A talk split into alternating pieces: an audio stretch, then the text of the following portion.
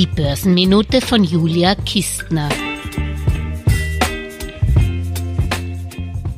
Wer meinen Podcast Börsenminute oder Geldmeisterin schon länger Gehör schenkt, dem wird vielleicht nicht entgangen sein, dass ich ein großer Fan von spesengünstigen ETFs bin, also von Passivfonds ohne Fondsmanager.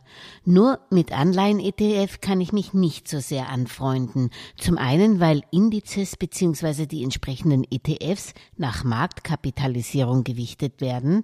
Das macht bei Aktien aber weniger bei Anleihen Sinn, weil ich damit automatisch große Schuldner im Depot übergewichtet habe.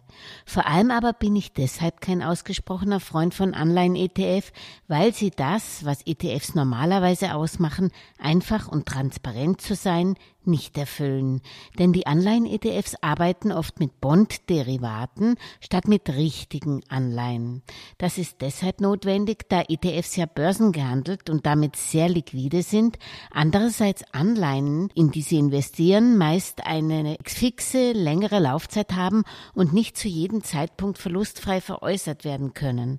Und dann beeinflussen auch noch Notenbanken den Preis von Bond-ETFs, da etwa die US-Notenbank und die Bank of Japan als geldpolitische Maßnahme auch als Käufer von Bond-ETFs auftreten.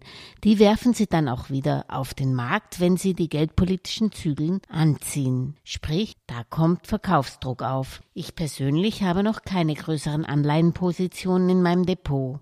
Wenn ich mich aber dann doch dazu entschließe, sobald ich mit keinen weiteren gröberen Zinssteigerungen mehr rechne, ja, dann schaue ich mich auch bei gemanagten Anleihenfonds um.